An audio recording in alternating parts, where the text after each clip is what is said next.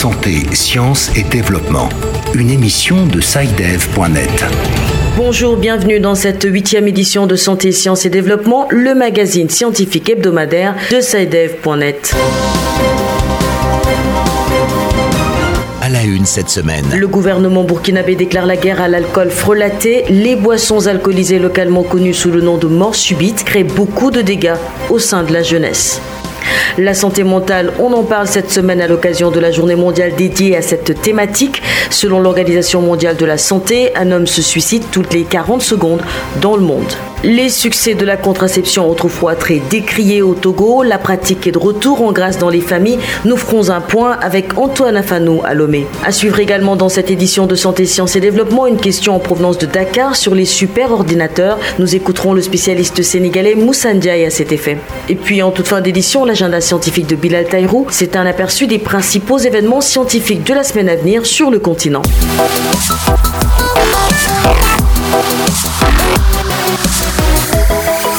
Mais pour commencer, voici le point de l'actualité scientifique africaine en trois points. C'est avec vous, Hamzat Fassassi. Science Express. L'anthropologue et médecin sénégalaise Claudia est la lauréate 2019 des prix de recherche de la Fondation Croix-Rouge française. Sociologue, médecin et chercheur en médecine à Dakar, Claudia So a reçu fin septembre le prix Santé et Lien social 2019 pour son implication dans la lutte contre certaines épidémies de type Ebola et VIH. La vaccination des garçons entre 11 et 14 ans, en plus de celle des filles, est une nécessité pour éliminer les cancers du col de l'utérus et éviter ceux de la gorge et de l'anus. C'est un avis émis dans un rapport de l'Académie nationale de médecine de France. Dans un récent rapport de l'Organisation mondiale de la santé, les cigarettes électroniques sont considérées comme incontestablement nocives. Aux États-Unis, une étrange maladie semble frapper depuis quelques mois les adeptes du vapotage. Résultat, un peu partout dans le monde, les réglementations se durcissent. C'est dans ce contexte déjà tendu que des chercheurs de l'Université de Californie à Riverside aux États-Unis viennent d'annoncer avoir découvert des métaux toxiques dans les vapeurs émises par certains modèles d'e-cigarettes, notamment ceux qui présentent un réservoir de type tank mis sur le marché en 2013. Au Burkina Faso, le ministère du Commerce a entamé une vaste opération de retrait des marchés et débits de boissons des alcools vendus dans des sachets plastiques. Communément appelés alcools frelatés, ces boissons importées des pays étrangers ou produites dans la clandestinité au Burkina Faso ont un impact négatif sur la santé de la jeunesse. Selon les autorités sanitaires, les opérations de saisie ont déjà commencé sur toute l'étendue du territoire national. Abdelaziz Nabaloum à Ouagadougou. Je suis un consommateur régulier de la boisson qu'on appelle couramment pastis. Bon, je peux dire que j'ai commencé à consommer depuis l'enfance. Voilà, parce que c'est avec mon grand-père maternel que j'ai commencé à avoir, à se procurer quelques gouttes, quelques boules de ce liqueur-là. Cette boisson, il y en a un qui l'appelle euh, mort subite. Donc ça veut tout dire, mort subite, ça veut tout dire. Rencontré dans un cabaret au secteur 29 de Ouagadougou, Arissi Ouedrago ne cache pas son amour pour les alcools frélatés. Pour Inoussa Kinda, âgé de 21 ans, les alcools vendus dans des sachets plastiques ont de nombreuses vertus. Ah, en tout cas, la liqueur frélatée, vraiment, ça nous permet de bien travailler. Pour nous, les ouvriers, on se lève le matin, on a besoin de cette dose pour aller bien travailler. Voilà, en tout cas, ça vraiment, ça augmente l'énergie. Voilà. Au Burkina Faso, de nombreux jeunes sont adeptes des alcools prohibés. C'est pourquoi le ministère du Commerce a entrepris une vaste opération de retrait de ces boissons produites dans la clandestinité. Aruna Kabore, ministre du Commerce. Les tableaux qui m'ont été présentés en plus de ce que mes services ont, vous n'avez pas un seul de ces sachets dont la teneur en alcool n'atteint pas 40%. Donc on va réduire l'accessibilité à ce type donc, de boisson-là, ce que la mesure va nous permettre de faire. Deuxième élément, c'est que les gens vont plus les importer. Nous allons accentuer aussi les, les, les contrôles donc, de ces produits-là, avec l'aide des populations, avec euh, les dénonciations, avec le travail dans les, communes.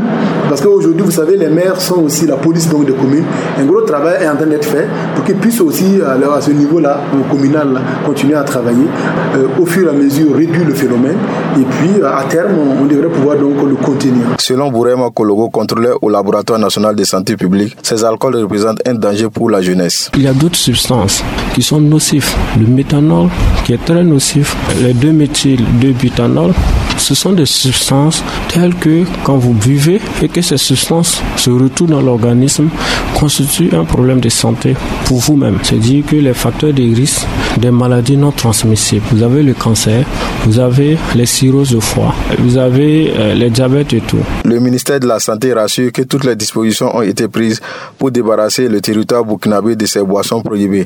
Abdelaziz Nabaloum, Ouagadougou pour Santé, Sciences et Développement. Selon l'Organisation mondiale de la santé, une personne se suicide dans le monde toutes les 40 secondes.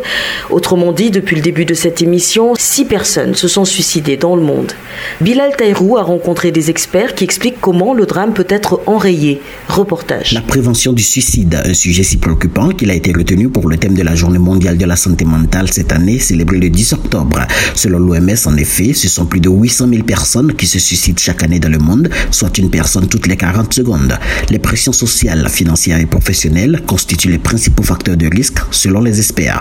Le docteur Sogba, psychiatre, nous parle de quelques signes avant-coureurs qui permettent d'identifier l'instinct suicidaire chez un individu et donc de lui éviter de passer à l'acte. L'instinct suicidaire naît chez les gens dans une grande détresse pour plusieurs raisons, finances, harcèlement, travail et autres. Celui qui veut passer à l'acte ne perçoit pas le suicide comme un choix, mais plutôt comme un non-choix et se dit qu'il n'a plus le choix. Quant à l'apport de la science pour prévenir le suicide, le docteur Sogba nous rassure qu'il y a bien des méthodes très efficaces. Tout d'abord, le dialogue, c'est la meilleure prévention. Parler avec la personne, l'amener à se vider, l'écouter et surtout essayer de déterminer les éléments forts qui l'ont marqué et aggravé sa souffrance. La psychologue Bintassar attire également l'attention sur les dispositions à prendre afin de s'assurer du bien-être mental des personnes. N'imaginez pas la pression d'ordre privé et professionnel que subissent les personnes. Il faut donc que les entreprises d'une taille relativement moyenne, à défaut de recruter ainsi dans leur personnel, fassent appel aux services de SI régulièrement en envoyant les employés en consultation, des fois même en les obligeant à aller consulter. Bilal Taïrou, Dakar, pour Santé, Sciences et Développement. Face aux difficultés liées aux soins de santé et à la scolarité des enfants, les mères togolaises se tournent de plus en plus vers la planification familiale. Les méthodes contraceptives, autrefois très critiquées, trouvent de plus en plus leur place au sein des familles. L'association togolaise pour le bien-être familial estime la pénétration de ces méthodes à 22% de la population. Reportage à Lomé d'Antoine Afanou. Entre une famille nombreuse avec des enfants malnutris et un petit cercle de trois bouts de chou en pleine forme, le choix n'a pas été difficile pour celle que nous avons choisi d'appeler Awa. J'ai décidé avec l'accord de mon mari de planifier notre vie de couple. Cela fait 15 ans que nous adoptons les méthodes de contraception et nous en tirons beaucoup d'avantages. Nous prospérons financièrement et tous les besoins de nos enfants, nous les satisfaisons. La clinique de l'Association togolaise pour le bien-être familial administre des soins de contraception à des milliers de familles depuis des dizaines d'années et l'impact sur la santé familiale est un acquis, sans oublier l'éducation des enfants. Le docteur Bingo Borche y est gynécologue. L'utilisation des services de planification familiale améliore la qualité de la vie. Une famille planifiée, ça fait moins d'enfants et lorsqu'il y a moins d'enfants, on aura beaucoup de moyens pour assurer leur éducation. Pour tous les couples encore réticents à la contraception à cause d'un certain nombre d'idées les phytothérapeutes proposent des graines qui, d'après leur propre analyse, donnent de bons résultats. Kofi Achou s'est spécialisé dans la phytothérapie. C'est juste des grains qu'il faut mettre dans la bouche, avaler comme des comprimés de Nivaquine ou d'aspirine. Et puis c'est tout.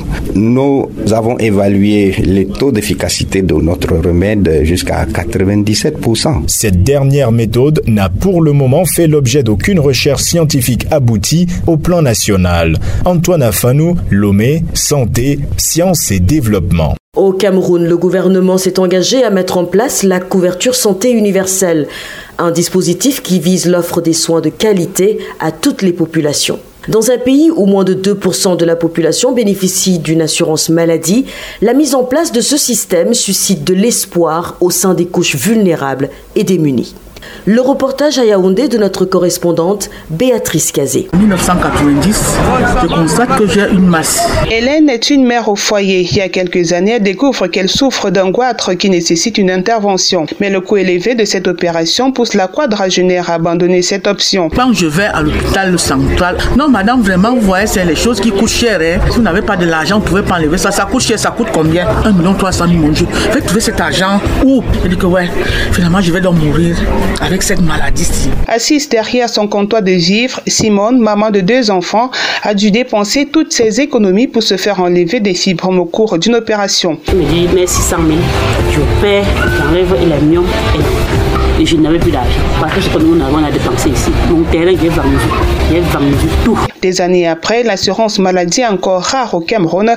Selon une étude réalisée en juin 2016 par l'équipe d'appui technique du Bureau international du travail pour l'Afrique centrale, moins de 2% de la population camerounaise bénéficie d'une assurance maladie. Selon cette étude, la majeure partie de la population n'a pas accès aux soins de santé. Pour inverser la tendance, le gouvernement camerounais a lancé il y a quelques années la mise en place de la couverture santé universelle, un dispositif qui devrait permettre l'accès aux soins de santé aux couches les plus démunies c'est du moins ce qu'estime l'ONG for Impact in Social Health. Benoît Bissoran est le chargé de la communication de cette organisation. Chaque année, nous avons une vaste campagne a l'effet vraiment de pousser l'agenda couverture santé universelle et aider les Camerounais, la plupart d'entre eux qui ont véritablement des problèmes du fait de leur pauvreté à accéder aux soins de santé. Dans une récente interview accordée à la radio nationale, l'actuel ministre de la Santé publique, Malachi Manaouda, a affirmé que le gouvernement était suffisamment avancé pour pouvoir commencer le plus tôt possible. Béatrice Kazé, Yaoundé pour Santé, Sciences et Développement. Kesako, qu'est-ce que c'est? Vos questions à la rédaction, les réponses de nos experts.